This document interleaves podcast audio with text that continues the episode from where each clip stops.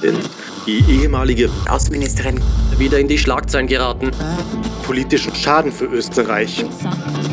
Wehrte sich gegen die Meinung des Außen. Das Land aufgrund der vielen Anfeindungen verlassen müssen. Diffamiert, bedroht, ausgegrenzt und vertrieben. Doch sie lässt sich den Mund nicht verbieten und wird Rede und Antwort stehen bei Unipolar Multipolar, dem Podcast für Geopolitik. Es ist Sonntagmorgen, der 25. Februar und ich begrüße alle Zuhörer recht herzlich zu einer weiteren Folge von Unipolar Multipolar, der Podcast für Geopolitik. Heute freue ich mich, einen weiteren spannenden Gast begrüßen zu dürfen, und zwar den Journalisten, Autor und ehemaligen Top-Mitarbeiter der NATO, Rainer Rupp. Schönen guten Morgen, Herr Rupp. Guten Morgen. Und mir wie immer zugeschaltet die Außenministerin AD von Österreich, Dr. Karin Kneißl. Schönen guten Morgen, Frau Kneißl. Guten Morgen, lieber Flavio Felix-Deben und einen besonders äh, schönen guten Morgen auch an Rainer Rupp, den ich leider hier wie euch alle nur via Bildschirm sehen kann. Wir sitzen ja leider nicht offline zusammen, aber möge der Tag kommen. Ja, möge der Tag kommen, an dem wir analog alle wieder zueinander finden. Und äh, für unsere Zuhörer zunächst der Hinweis, ihr könnt den Podcast diese Woche leider nicht bei YouTube hören, denn dort habe ich meinen ersten äh, Strike bekommen, was bedeutet, dass ich eine Woche lang keine Inhalte auf meinem Kanal äh, hochladen kann. Ähm, konkret wird mir ein Verstoß gegen die Community-Richtlinien vorgeworfen. Dabei geht es um ein Short, einen sogenannten, also die 60 äh, Sekunden Clips, der entfernt wurde. Und ähm, genau deswegen bekommt ihr diese Woche den Podcast ausschließlich bei Spotify und Apple zu hören. Ja, äh, Frau Kneißl, äh, beginnen wir mal mit Ihnen. Die aufmerksamen Zuhörer unseres Podcasts werden es ja mitbekommen haben, dass Sie zu Beginn ähm, des Jahres einen Unfall bei einem Ausritt mit ihrem Pferd hatten. Sie sind jetzt derzeit auf Reha. Sie sind in einem Sanatorium unweit von Moskau. Ähm, vielleicht können Sie unseren Zuhörern mal berichten, wie geht es Ihnen dort und wie beobachten Sie von dort die äh, weltpolitische Lage? Ja, mir geht's hier eigentlich jetzt schon ein ganzes Stück weit besser als vor elf Tagen, als ich angekommen bin. Ich bin hier insgesamt für zwölf Tage, also übermorgen geht's wieder retour. Äh, eine kleine Richtigstellung, lieber Flavio. Ich bin nicht mit meinem Pferd ausgeritten. Ich habe leider noch kein Pferd, ich habe die Ponys hier. Aber es ist das Pferd der Stallbesitzerin, wo die Ponys sind. Ja, weil viele glauben schon, ja, ich habe jetzt mittlerweile auch ein, ein, ein, ein weißes Pferd vom Kreml geschenkt bekommen, so, so heißt es. äh, dem ist noch nicht so. Äh, und ich, ich bin nur beim Absteigen ausgerutscht. Ich, ich hatte keinen Unfall. Gott sei Dank, ich bin nicht vom Pferd geflogen und ich äh, hoffe, dass ich auch äh, zunächst einmal wieder mit den Hunden spazieren gehen kann. Das ist mein erstes Ziel. Noch bin ich mit Krücken unterwegs, aber ich kann mit den Krücken bereits Stiegen steigen. Das ist ein Fortschritt. Und äh, ich fand ein Sanatorium, in dem man mit Hunden sein darf. Das war für mich die Hauptsache. Äh, da haben wir zwar alle gesagt, das geht nicht. Ich habe es aber trotzdem gefunden und äh, es sind noch zwei andere Hunde da, kleinere. Aber ich kann mit meinen Boxern hier in einem kleinen Häuschen sein. Und äh, untertags bin ich zu verschiedensten Therapien im, im Hauptgebäude. Äh, habe auch eine Dame gefunden, die hier im Sanatorium sozusagen äh, Teilzeit macht und die hat sich jetzt für elf Tage spontan zur Verfügung gestellt, mit den Hunden spazieren zu gehen und hilft mir auch in allen anderen Belangen, weil ich kann leider immer noch nicht eine Teetasse zubereiten. Aber es wird schon besser und äh, ich hoffe, dass ich in zehn, zwölf Tagen ohne Krücken mit den Hunden spazieren kann. Ja, das hoffen wir auch. Ähm, Frau Kaiser, ich äh, drücke Ihnen die Daumen, dass Sie äh, schnell wieder auf die Beine kommen. Und Danke. ich sehe aber, ich, äh, äh, das, Ihnen geht es auch schon wieder wesentlich besser. Das freut mich sehr.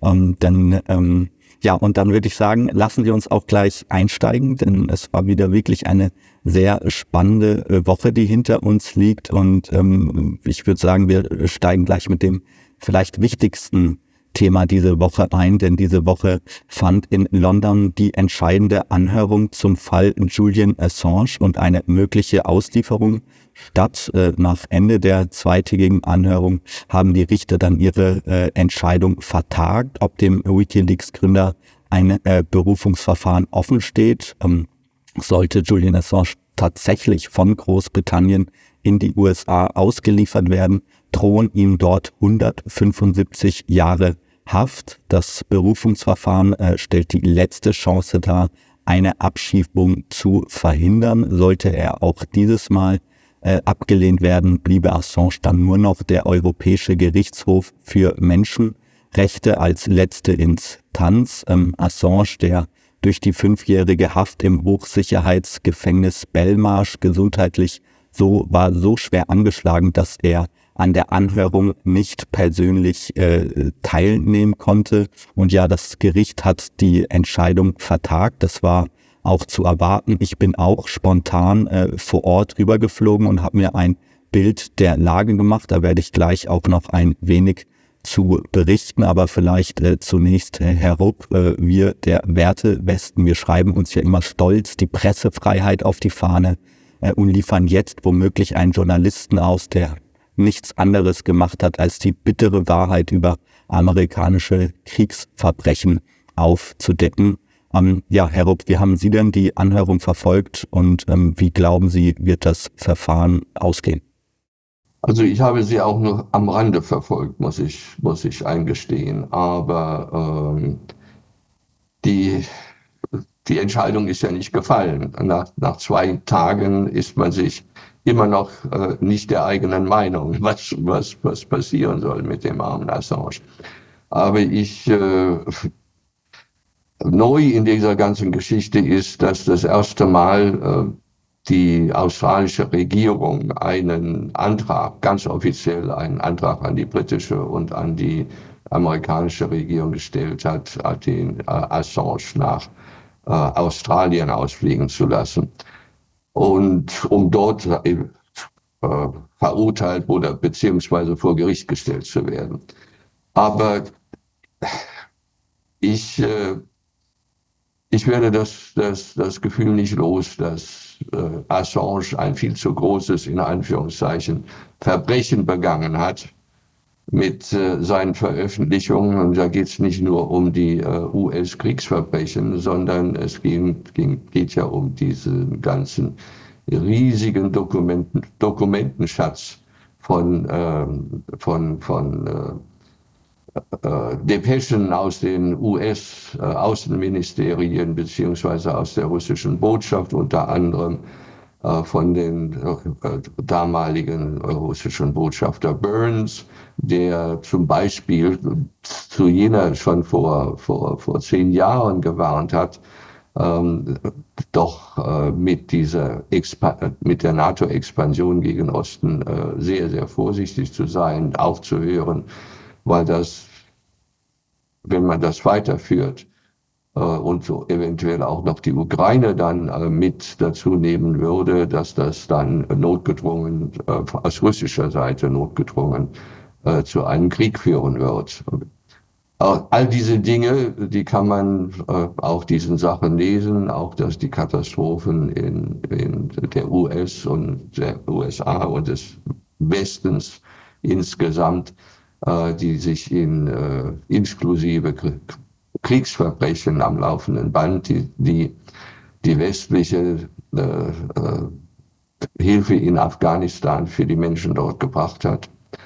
Und all, all diese Sachen sind, äh, das sind zu große Verbrechen. Die können sie nicht. Sie müssen ein Exempel statuieren. Ich, ich, es sei denn, es sei denn, Trump, äh, Trump, der Unberechenbare, äh, wird, wird sagen, äh, lassen wir ihn, ihn frei. Aber das, da sehe ich keine berechtigte, aber die einzige Hoffnung. Ja, und auch ich bin ähm, am Mittwoch spontan rübergeflogen, um mir selbst ein Bild äh, der Lage vor Ort zu machen. Ich habe unter anderem auch eine Reportage für das Manova-Magazin aufgenommen, die jetzt in den nächsten Tagen, äh, in den nächsten Tagen erscheinen wird. Und ja, mein Eindruck war zunächst, dass äh, doch recht wenig Demonstranten vor Ort waren. Es waren nur circa fünf bis sechshundert Demonstranten ähm, zugegen. Ähm, es waren auch viele Deutsche angereist. Das hat mich doch überrascht und recht wenig Briten. Dennoch ein sehr internationales Publikum. Ich habe mich auch mit einem Demonstranten unterhalten, der extra aus äh, Peru angereist war ähm, und das Ganze bei sehr schlechtem, typisch britischem Wetter. Es war verregnet. Ähm, es war sehr windig ähm, und ähm, ja, die Demonstranten haben immer wieder gerufen, the final decision must be no extradition, also zu Deutsch so viel wie die finale Entscheidung muss sein, keine Auslieferung. Ähm, die Medien äh, vor Ort war recht wenig Medienpräsenz. Äh, am zweiten Tag war BBC kurz vor Ort. Von deutscher Seite äh, war das war die Welt zugegen, die einmal berichtet hatten.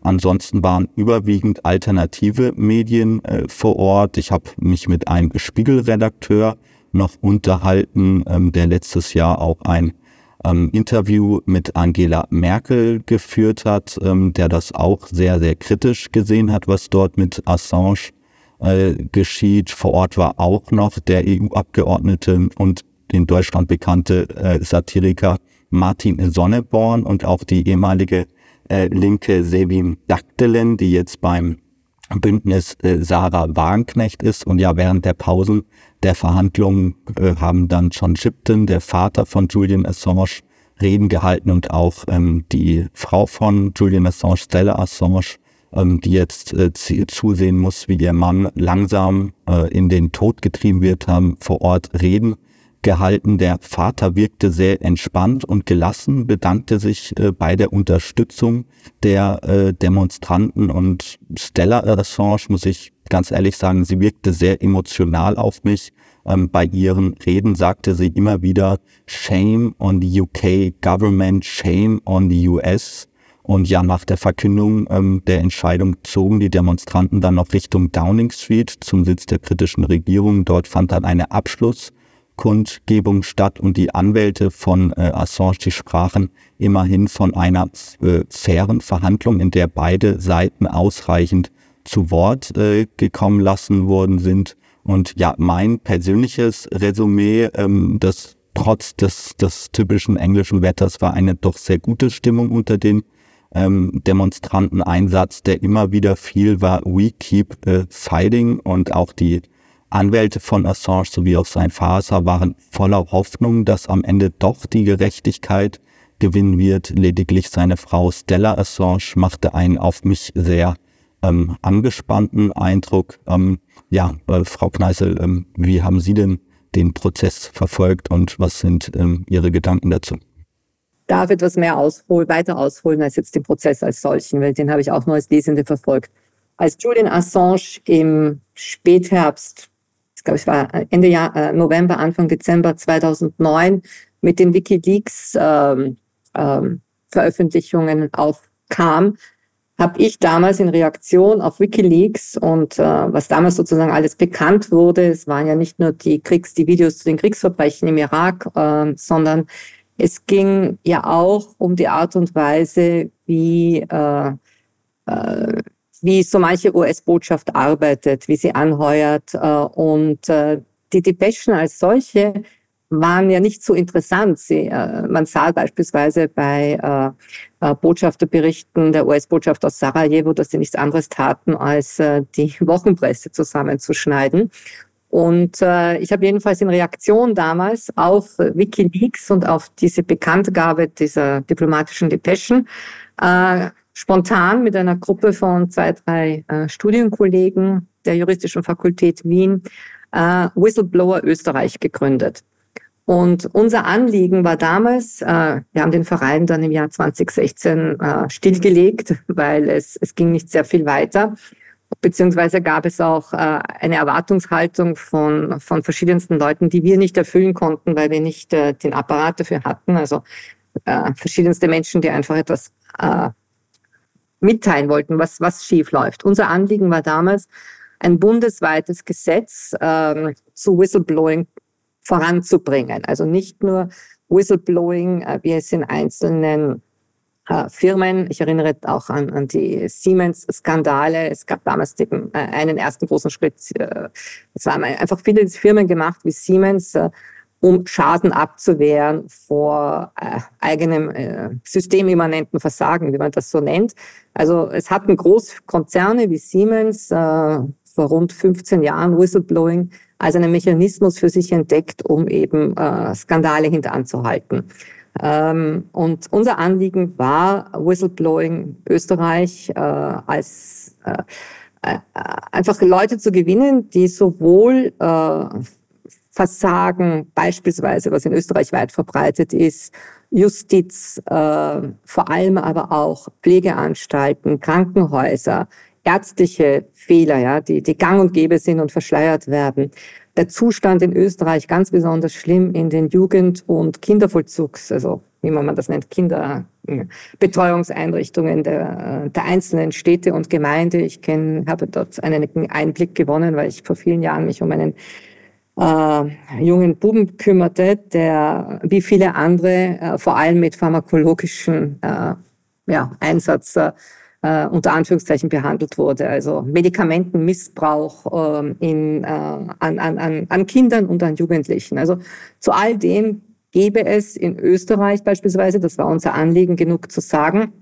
Es war aber sehr, sehr schwierig dafür, Mitstreiter zu gewinnen, beziehungsweise äh, hatten wir auch ziemlich bald dann eine Art äh, soll ich sagen, Eifersucht oder Rivalität äh, von NGOs, etablierten NGOs wie Transparency International, äh, die sich also das auf die Fahnen geschrieben haben, was wir unter anderem auch probierten.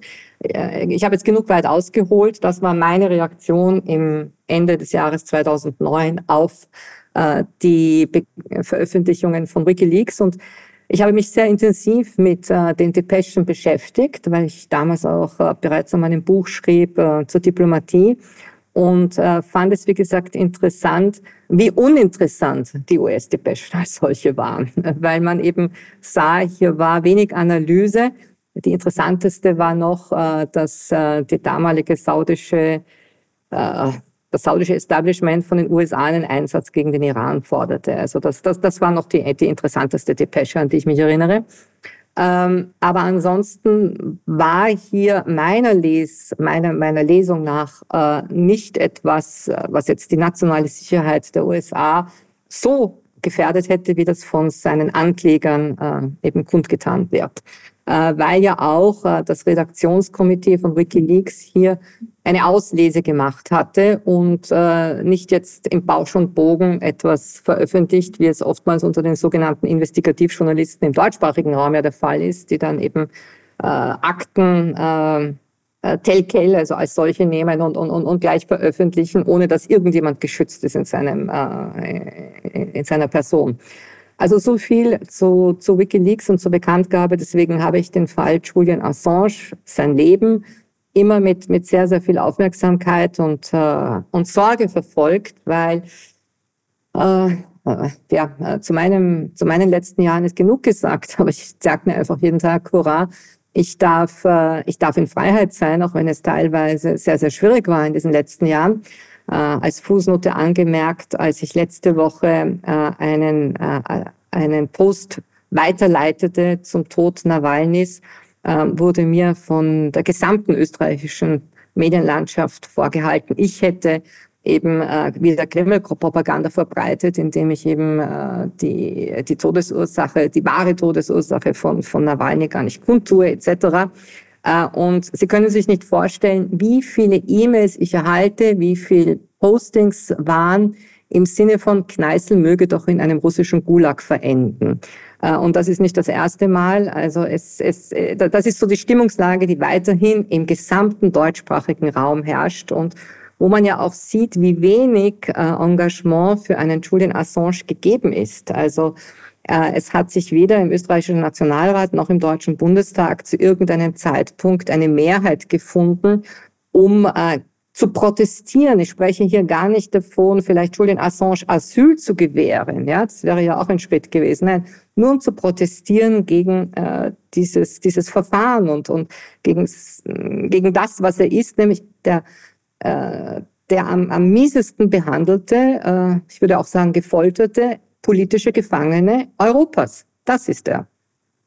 Dazu gab es nie irgendwelche Aussuchungen. Vielleicht noch ein allerletztes Wort. Äh, das, das, das liegt mir sehr am Herzen, dass ich das auch noch kurz einbringe.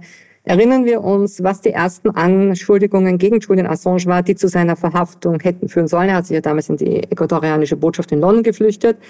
es waren die Falschaussagen von zwei Schwedinnen, die ihm vorwarfen, er hätte sie vergewaltigt.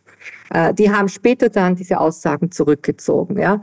Ähm, als es gegen mich wild losging, und das war bereits ab November 2017 der Fall, als ich als Außenministerin nominiert war, äh, ging alles Mögliche gegen mich los. Äh, man konnte mir äh, fiskal jetzt nichts vorhalten. Ich habe immer meine Steuerpflicht erledigt. Ich habe nie irgendjemanden schwarz angestellt und so weiter. Und ich merkte in dem damaligen äh, Mediengehetze, ja, das im, im, im, im Herbst 2017 gegen mich losgestartet, losgestartet wurde, äh, da wurde mir vor allem der Antisemitismus und so weiter vorgeworfen. Das ist dann eben auch die sogenannte Totschlagkeule, das Totschlagargument.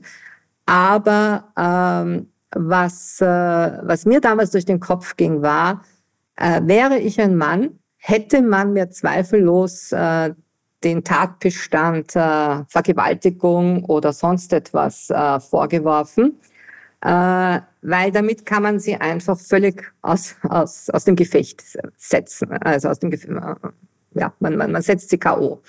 Ähm, bei mir war es später dann nur Giftmischerei, Tierquälerei äh, und, und Korruption und Hochverrat. Äh, aber ähm, glücklicherweise bin ich eine Frau und nicht ein Mann, weil Männer sind hier viel, viel gefährdeter. Äh, und das sieht man an Julian Assange mit dem Vorwurf der Gewalt, Vergewaltigung. Ja, das ist äh, etwas, das sich schon immer wie ein roter Faden durchzieht äh, in den letzten Jahren, sobald eine Person des öffentlichen Lebens vom, vom vorgezeichneten Narrativ der Mainstream-Medien und der Politik abweicht, dann unterstellt man der Person unlautere Sachen. Das ist jetzt nichts Neues, aber es nimmt mittlerweile doch Dimension an, die wirklich einfach unmenschlich sind und auch in Ihrem Fall, Frau Kneißl, ähm, wir machen jetzt ja diesen Podcast schon seit über einem Jahr. Das, was man mit Ihnen gemacht hat und weiterhin ähm, an Ihnen exekutiert, das ist wirklich ähm, nicht mehr menschlich. Das ähm, muss ich an der Stelle auch mal ganz klar so sagen. Ähm, aber wir müssen uns noch mit einem, äh, mit einer weiteren Person des öffentlichen Lebens beschäftigen, der bei uns als westlicher Freiheitskämpfer äh, gefeiert wird, nämlich der Person Alexei Nawalny. Äh, Frau Kneißl, Sie hatten ihn eben schon kurz angesprochen und ähm, als wir letzte Woche unseren Podcast aufgezeichnet hatten, äh, Frau Kneißl, kam die Meldung gerade äh, rein, dass Nawalny in einem Gefängnis in Sibirien ums Leben gekommen ist und nach Angaben der Gefängnisleitung hatte sich Nawalny nach einem Spaziergang unwohl gefühlt und ähm, fast sofort das Bewusstsein verloren. Nach Angaben russischer Behörden starb Nawalny an einem Blutgerinnsel und ja, die äh, seine Witwe Julia Nawalnaja äh, äußerte äh, die Vermutung, dass er durch das Nervengift Novichok äh, ums Leben kam und die westlichen Medien und Politiker sind sich alle einig darüber, dass ein Mann hinter dem Tod steckt, nämlich Wladimir Putin, wer auch sonst. Und ja, bemerkenswert war, dass seine Witwe Juliana Nawalnaja kurz nach dem Ableben eine Rede bei der Sicherheitskonferenz in München gehalten hat. Sie forderte dort, dass Putin zur Rechenschaft gezogen würde. Sie sagte, wir müssen dieses Übel besiegen. Ähm, ja, Herr Rupp, äh, Sie haben sich auch ähm, etwas tiefergehend mit dem Fall Nawalny beschäftigt. Ähm, wer ist denn Ihrer Ansicht nach verantwortlich für den Tod? Und vor allem, das ist die für mich zentrale Frage, cui bono? Also wer hat ein Interesse, wer hat einen Nutzen an dem? Also wir wissen ja noch überhaupt nichts über den Tod von Nawalny. Und äh, ich werde also auch auch keine Vermutungen anstellen, wie er nun ums Leben gekommen ist, ob das gewaltsam war oder durch ein Blutgerinnsel, ob er sich, als er im Westen war, sich mit mRNA äh, spritzen hat, spritzen lassen und äh, man hört ja plötzlich und unerwartet sterben immer im Moment äh, noch sehr viele Leute, äh, auch unter anderem an Blutgerinnseln. Aber all solche Sachen in, in sowas gehe ich nicht hinein. Und ich bin erstaunt, wie schnell wie schnell äh, die westliche Medienlandschaft genau wusste, wer es gewesen ist, weil, obwohl man noch gar nicht genau wusste, ob er überhaupt tot war. Wir hatten gerade nur die Meldung von, von, von äh, dem, dem Gefängnis in Sibirien. Nun, ähm, dann kamen die, die Forderungen, er müsste sofort internationale, selbst, selbst Sarah Wagenknecht forderte jetzt eine, eine internationale äh, Untersuchungskommission in den Tod von, von äh, Nawalny, von, ich nenne ihn den unverbesserlichen Rassisten und rechtsradikalen Nawalny. Ähm, denn dieser Aspekt wurde immer sorgfältig in der Berichterstattung über diesen Menschen ausgeblendet. Ähm, so, so dass also hier ein, ein muss man so zu sagen, die äh, Nawalny als Person wurde von Anfang an von Westen missbraucht. Er ist natürlich ein Schurke, aber der Schurke wurde missbraucht für politische Zwecke. Und jetzt wird seine Leiche auch nochmal genauso missbraucht. Äh, wenn ich dazu sagen darf, bis etwa äh, 2010 war Nawalny in Russland nur wegen einer Sache bekannt, seinem gewaltbereiten äh, Rassismus gegen die Kakerlaken, so nannte er seine russischen Mitbürger aus den kaukasischen äh, Teilrepubliken.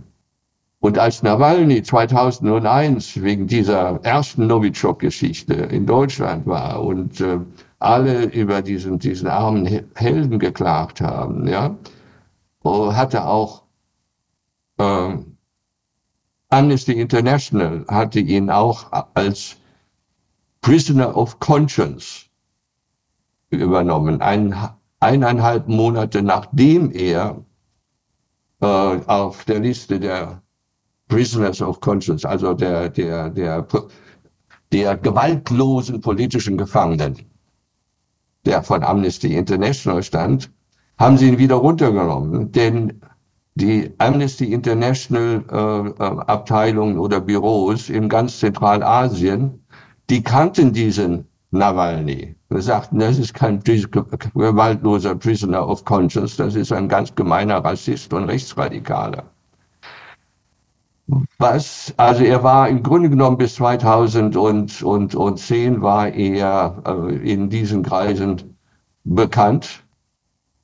Und dann bekam er auf einmal auf Empfehlung der russisch, der, der amerikanischen Botschaft in Moskau bekam er eine, ein, ein Stipendium für ein Jahr äh, oder sechs Monate, ich weiß nicht mehr genau, muss ich nochmal nachgucken, für ein Institut, das der Universität Yale angegliedert war. Den Namen, wer, wer mehr darüber will, da wissen will, der soll sich heute, ich habe heute einen Artikel nochmal dazu geschrieben in Apolut, äh, der mit übrigens auch mit einem Link zu diesem, zu diesem äh, Nawalny-Video, aber auch mit mehr Informationen zu diesem Institut.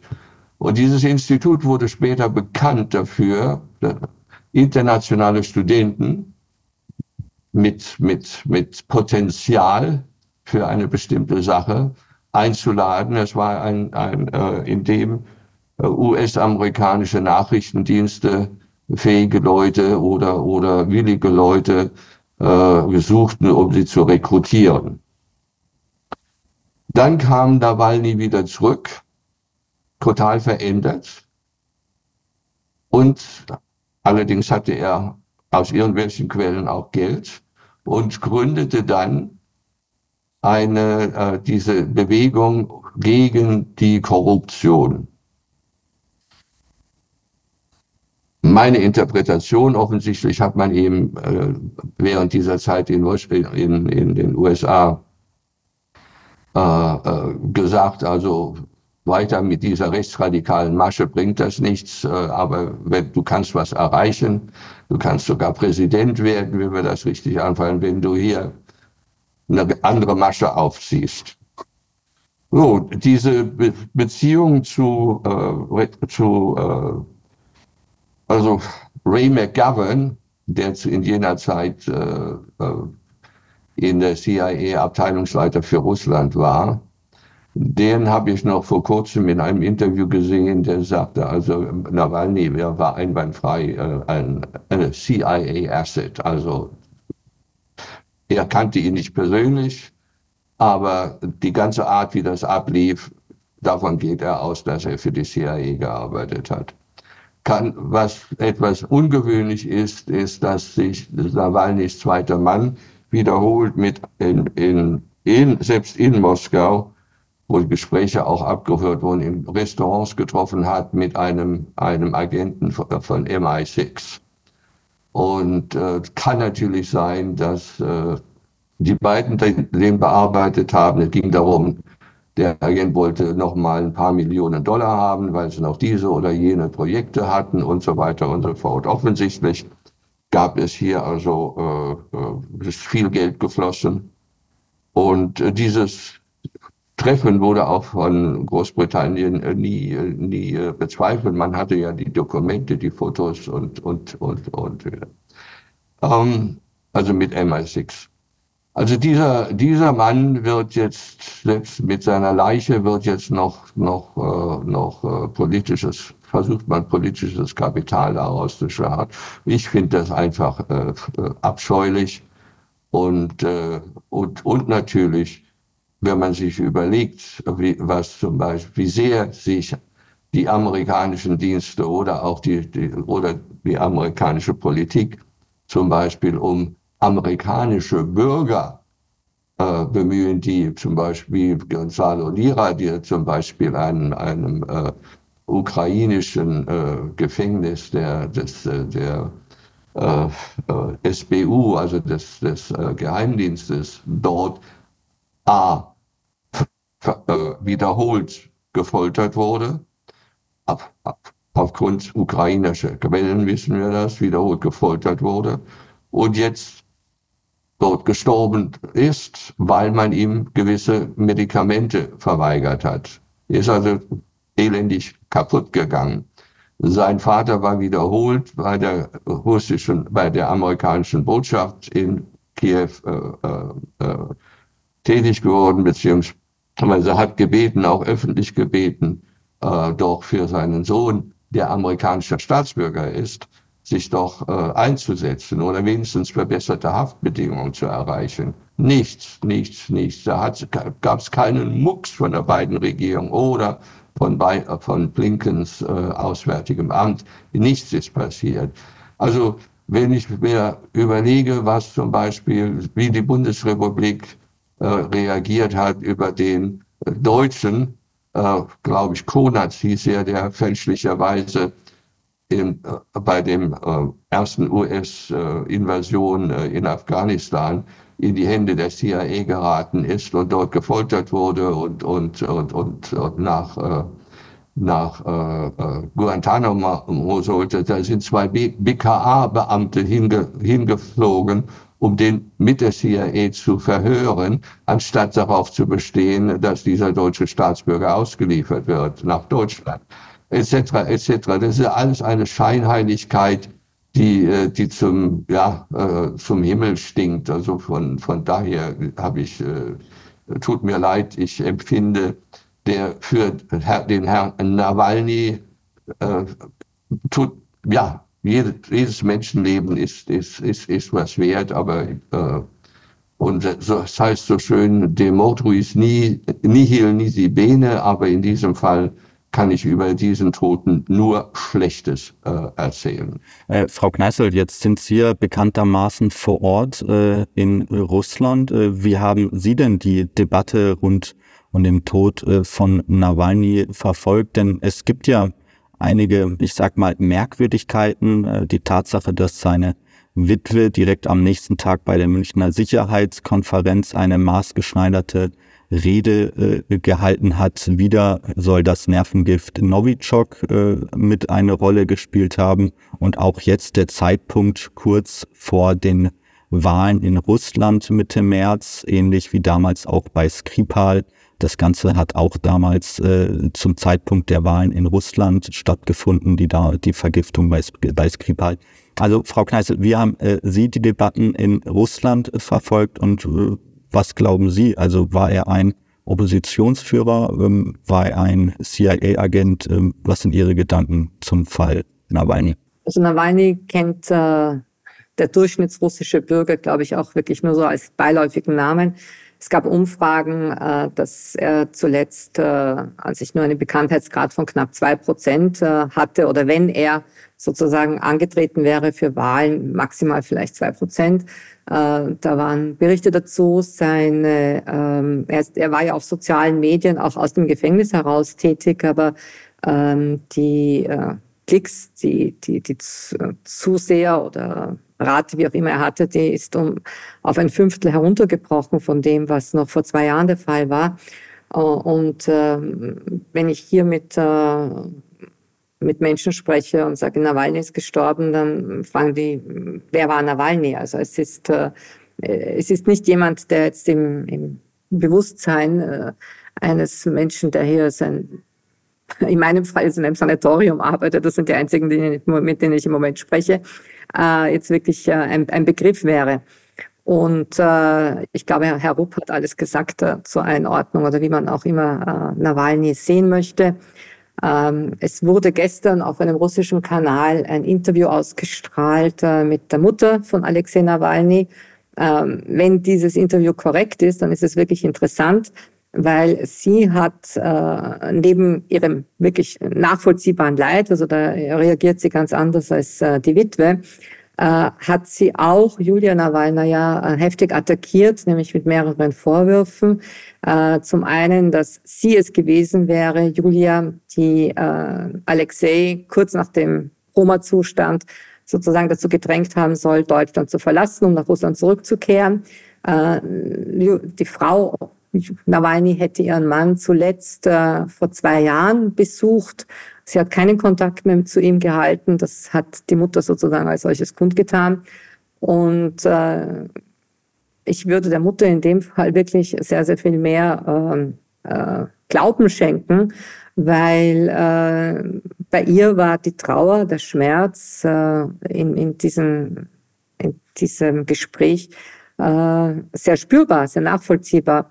Ähm, zu Julia Nawalnaja, wenn man sich äh, Fotos ansieht, noch von vor vier, fünf Jahren, dann habe ich den Eindruck, sie ist eine völlig andere Person, als sie jetzt ist. Also vielleicht äh, etwas hart gesprochen, sie erscheint mir fast wie, wie eine Maske, wie ein Avatar. Das ist vielleicht nicht mehr sie jetzt im Sinne von ähm, die, die sie mal war. Äh, und äh, inwieweit sie jetzt hier ein Erbe ihres verstorbenen Mannes antreten möchte, was sie ja eben in München kundtat. Noch viel interessanter fand ich dann, ihr, wie sie saß in, am Montag darauf äh, beim äh, Rat der Außenminister der Europäischen Union. Äh, sie, ich habe auch nur einige Kurzvideos gesehen, neben Josep Borrell und äh, da sah sie eigentlich, auf mich wirkte sie bereits wie ein Boss, ja. Also äh, ich habe hier das Sagen und ich sag's euch jetzt mal, wo es lang geht. Also das, das waren meine Eindrücke von 48 Stunden, nachdem die Todesnachricht von Alexei Nawalny kam. Ja, und die EU verhängt jetzt aufgrund des Todes von Nawalny zum zweiten Jahrestag des Ukraine-Krieges am 24. Februar neue äh, Sanktionen. Die Vertreter der 27 Mitgliedstaaten verständigten sich in Brüssel auf eine erhebliche Erweiterung der Liste mit Personen und Einrichtungen, deren in der EU vorhandene Vermögenswerte eingefroren werden müssen. Zudem sollen auch weitere Unternehmen sanktioniert werden, die zur militärischen und technologischen Stärkung Russlands oder zur Entwicklung seines Verteidigungs- und Sicherheitssektors beitragen. An sie dürften aus der EU dann keine militärischen nutzbaren Güter und Technologien mehr äh, verkauft werden. Ja, Herr Rupp, ich würde sagen, das fällt schon fast in die Kategorie Symbolpolitik, oder? Äh, ja, äh, interessant dabei ist ja, dass die äh, EU jetzt genau das macht, was sie früher den Amerikanern immer vorgeworfen hat, nämlich die Ex Extraterritorialität der Sanktionsmaßnahmen. Äh, früher, also die Amerikaner haben ja, also was die EU-Klage äh, äh, immer war, war, ähm, wenn die Amerikaner Sanktionen gegen Russland oder gegen ein bestimmtes Land erhoben haben, dann verlangte sie das auch für, von der EU oder von EU-Firmen äh, äh, und Unternehmen. Und wenn sie das nicht taten, dann durfte zum Beispiel eine deutsche Firma, die weiterhin an Russland liefert, durfte in die US, nichts mehr in die USA verkaufen, beziehungsweise falls sie dort irgendwelche Vermögenswerte hatten, wurden die beschlagnahmt oder eingefroren. So, jetzt macht die EU genau dasselbe oder versucht genau dasselbe mit China äh, und mit Indien und mit indischen Firmen ähm, zu machen. Vielleicht gelingt Ihnen das mit äh, kleineren äh, zentralasiatischen Ländern, äh, dass Sie da mehr Einfluss noch haben auf, auf, auf die. Aber äh, China beziehungsweise Global Times hat schon die ganze, äh, äh, diese ganze Aktion äh, belächelt und sagt, China wird sich von sowas nicht beeindrucken lassen. Und, äh, und Indien natürlich ganz bestimmt auch nicht. Ja. Und äh, wenn man sich überlegt, äh, wie zum Beispiel äh, der indische Außenminister auf den europäischen Druck äh, reagiert hat, doch äh, den äh, Freiheitshelden Nawalny äh, äh, zu würdigen und äh, Russland deshalb zu kritisieren, äh, hat, hatte er, ich habe das noch in Erinnerung ähm, gesagt, also äh, Indien hatte immer eine sehr, sehr gute Beziehung mit Russland. Indien hat aktuell auch gute Beziehungen mit Russland und Indien wird immer gute Beziehungen zu Russland haben. Damit war Schluss. Also damit war die auch die Nawalny-Geschichte für das wir lassen abgehakt, beziehungsweise das war die höfliche diplomatische Art zu sagen, wir lassen euch doch nicht, uns doch nicht vor diesen idiotischen äh, äh, Propagandakarren von euch spannen, spannen. Aber für die EU ist es natürlich, äh, man, man, kann, man kann wirklich nur über über die potenzierte Dummheit äh, der Leute, die in dieser Geschichte nicht nur das Sagen haben, sondern die es eigentlich besser wissen müssen, die Berater, die hinter den Politikern stehen. Und äh, als, als würden die nicht sehen, was, als würden sie nicht einen Schritt weiter äh, äh, äh, denken. Also die EU verlangt jetzt von diesen Ländern, oder von diesen Firmen genau das, was die Amis von uns verlangt haben. Ihr dürft also kein russisches Gas machen. Also wir sollen Entscheidungen treffen, die uns und unsere Firmen am meisten äh, äh, sind. Jetzt geht die EU hin und macht das jetzt wiederum bei den anderen und glaubt, sie käme damit durch. Nur die hängen, die, die gehen nicht zu. Sie sind keine Befehlsempfänger von, von Washington. Und auch keine von Washington. Ja, es ist eine selbstmörderische äh, Außenpolitik, die in allererster Linie zu Ungunsten der heimischen, der deutschen Wirtschaft ist. Ähm, äh, aber Frau Kneißel, wir müssen noch äh, über ein Event zu sprechen kommen, das äh, für uns wahrscheinlich hier nur eine Randnotiz ist, ähm, aber in der Welt der äh, westlichen äh, Hegemonialmacht doch sehr bedeutsam ist, nämlich die Münchner Sicherheitskonferenz, ähm, hat vergangenes Wochenende stattgefunden. Es war die 60. Äh, Sicherheitskonferenz mit über 180 hochrangigen Vertretern von Regierungen und internationalen Organisationen. Vor Ort waren der ukrainische Präsident Zelensky, US-Vizepräsidentin Kamala Harris, äh, UN-Generalsekretär Antonio Guterres, äh, der die Konferenz eröffnete, aber viel interessanter als die Teilnehmer war die Liste derjenigen, die nicht eingeladen waren, ähm, unerwünscht seien, äh, nämlich laut den Veranstaltern Vertreter aus Russland und deren Verbündeten sowie Mitglieder der deutschen Parteien der AfD und auch dem Bündnis Sarah Wagenknecht, die nicht zur Konferenz eingeladen wurden. Ähm, Frau Kneißl, haben Sie diese Konferenz äh, überhaupt verfolgt? Und wenn ja, was waren für Sie die zentralen Aussagen und was sagen Sie auch zu der Tatsache, dass man Vertreter aus Russland nicht eingeladen hat und auch, dass die AfD und das Bündnis Sarah Wagenknecht äh, zur unerwünschten äh, Person beziehungsweise Parteien erklärt worden sind. Also das Bündnis Sarah Wagenknecht gibt es jetzt erst seit ein paar Monaten. Das heißt, sie wäre das erste Mal in dieser Funktion aufgetreten, äh, dass sie nicht eingeladen wurde. Gut, da haben sie vielleicht noch die Liste voll gemacht, aber äh, die anderen äh, Personen non grate, die sind nicht zum ersten Mal. Also äh, äh, die russische äh, und andere Delegationen waren bereits in der Vergangenheit nicht eingeladen. Das ist nichts Neues. Also ich glaube, das kratzt jetzt auch äh, die, das russische Verteidigungs- oder Außenministerium nicht besonders. Ähm, die vielleicht äh, äh, wirklich letzte große interessante Münchner Sicherheitskonferenz war äh, jene, äh, ich glaube es war 2000 Sieben im März, als äh, damals äh, Wladimir Putin äh, sozusagen den Hebel umschaltete und sagte, äh, also uns reicht's, ja. Das war äh, auf die Conclusio. Und das war damals vor allem mit Blick eben auf die vorhin schon und, sehr oft diskutierte Frage eben, äh, wie sich die NATO verhält. Übrigens, diese Rede fand statt äh, vor äh, dem Ereignissen im Kaukasus 2008, also und auch vor der Unabhängigkeitserklärung des Kosovo gegen den Willen Serbiens. Also diese Rede als solche wurde viel zitiert und war wahrscheinlich das letzte Mal, dass eine wirklich interessante Rede dort gehalten wurde. Ja, man kann sie immer noch auf YouTube nachsehen. Und äh, interessant ist auch, wenn man dann äh, das ins Publikum äh, die Kamera schwenkt und man sieht ein gewisses Unbehagen, äh, weil er einfach die Fakten beim Namen genannt hatte.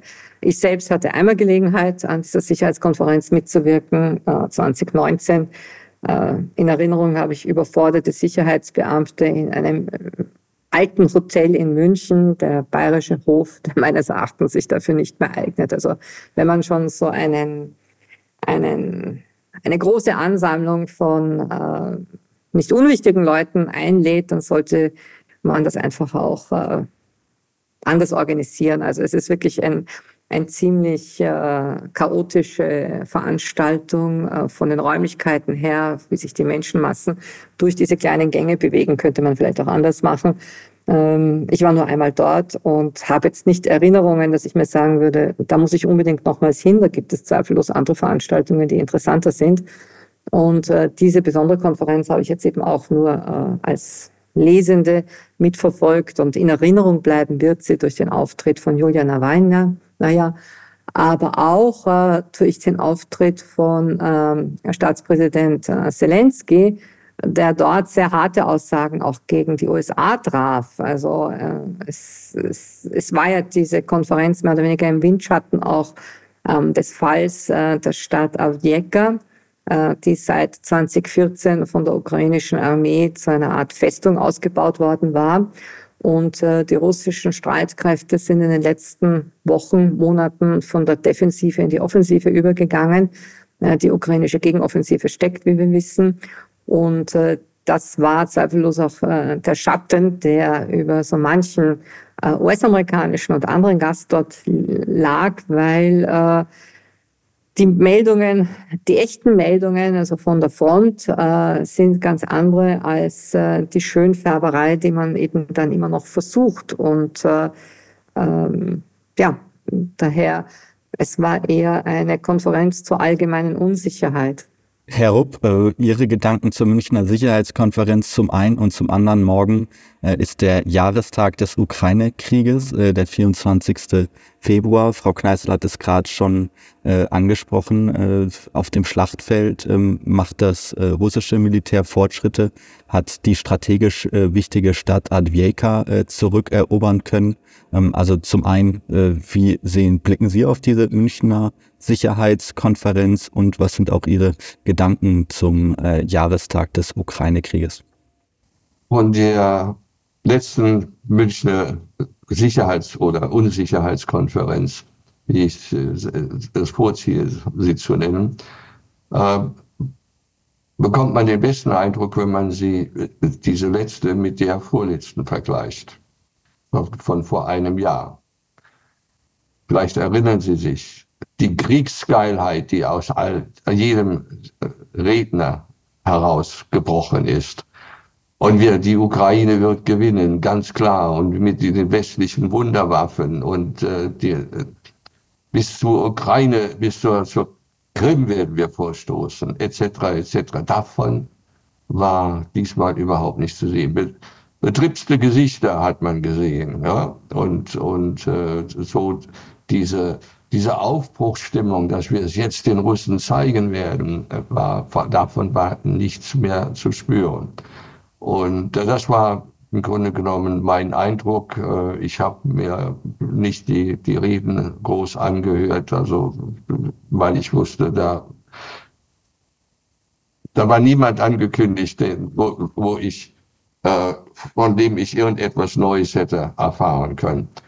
Ähm, zum Jahrestag der, der, der, des, des Krieges würde ich gerne mal an einen Augenblick, mal schauen, ob ich den jetzt finde. Ähm, ein, würde ich gerne etwas erwähnen, was ein hoher Beamter des US-Außenministeriums im Jahre 2015 äh, gesagt hat äh, und davor gewarnt hat, äh, Waffen an die Ukraine zu liefern, beziehungsweise die ukrainische Armee auszubauen. Wir erinnern uns, das ist ein Jahr nach dem Putsch, US-finanzierten Putsch in, in, äh, in, äh, auf dem Maidan. Also dieser hoch, hochrangige Beamte des US-Außenministeriums sagte, ich zitiere, wenn Sie auf dem militärischen Terrain in der Ukraine spielen, spielen sie mit Russlands Stärke, weil Russland direkt nebenan ist. Es hat eine riesige Menge an militärischer Ausrüstung und militärischer Gewalt direkt an der oder militärischer Macht direkt an der Grenze. Alles, alles, was wir als Länder in Bezug auf militärische Unterstützung für die Ukraine getan haben, wird wahrscheinlich von Russland verdoppelt, verdreifacht und schnell vervierfacht. Äh, raten Sie mal, wer das gesagt hat, den wir alle erkennen. Diese Worte sprach der damalige stellvertretende Staatssekretär Anthony Blinken am 5. März 2015, ausgerechnet bei einem Vortrag in Berlin. Da fragt man sich nur, also Donald Trump fang, fing dann tatsächlich an, äh, war der erste, äh, wie hieß er, ähm, Obama, Obama hatte äh, sich auch gegen Waffenlieferungen an die Ukraine noch ausgesprochen und Donald Trump war der erste, der der Ukraine tödliche Waffen dann geliefert hat. Also, und was jetzt äh, dazu beigetragen hat, dass äh, Anthony Blinken seine äh, Meinung dazu geändert hat, das würde ich mal gerne wissen. Aber wahrscheinlich hat er nur sein Fähnchen nach dem Wind gedreht. Interessant. Ja, so wie das, so wie das äh, gang und gäbe ist bei den meisten äh, führenden Politikern da draußen. Ähm, ja, ich würde sagen, an dieser Stelle bedanke ich mich vielmals bei Ihnen beiden für diesen wieder sehr spannenden Podcast. Wünsche Ihnen jetzt noch ein schönes Wochenende und alles Gute. Bleiben Sie wohl auf. Ja, Ihnen auch. Und gute Genesung, Frau Gleich. Danke, Vielen Dank, Ro. Danke. Danke, Flavio. Einen schönen Sonntag. Ja, und auch an euch, äh, liebe Zuhörer, vielen Dank, dass ihr hier wieder mit dabei wart. Und bis zur nächsten Folge von Unipolar Multipolar, der Podcast für Geopolitik. Ciao. Unipolar Multipolar, der Podcast für Geopolitik.